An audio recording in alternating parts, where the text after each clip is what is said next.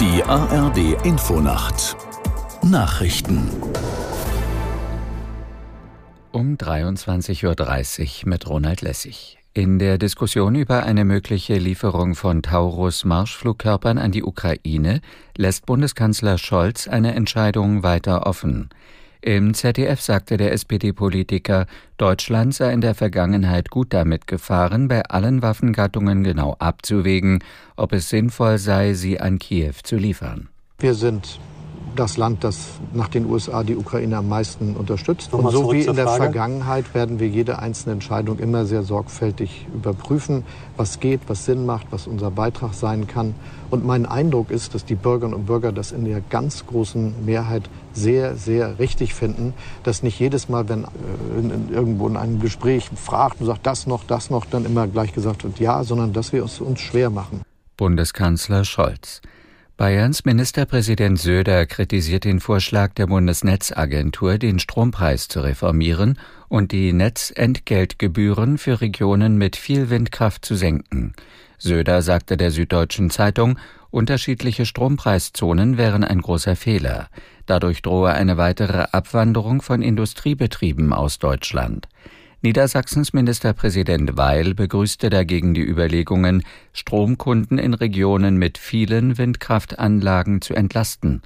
Weil sagte der Zeitung Welt, derzeit zahlten die Stromkunden im Süden weniger als die im Norden. Dies könne so nicht bleiben.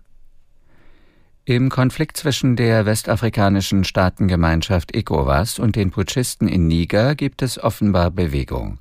Eine Verhandlungsdelegation aus Nigeria war in die nigrische Hauptstadt Niamey gereist, um mit dem neuen Machthaber Tiani zu sprechen.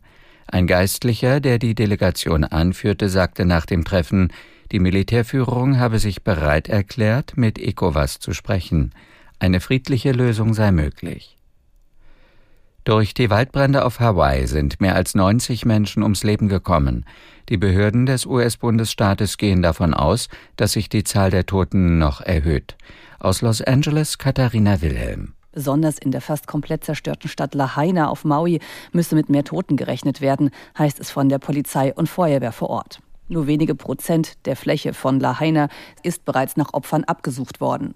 Spürhunde wurden eingeflogen, um die Retter zu unterstützen. Mittlerweile bestätigte die Notfallbehörde Hawaiis, dass die 80 installierten Warnsirenen stumm geblieben sind, als die Brände aufgeflammt sind. Die Bevölkerung sei unter anderem auf ihren Handys gewarnt worden. Allerdings war zuvor der Strom in vielen Gebieten ausgefallen und auch das Mobilfunknetz teilweise außer Betrieb.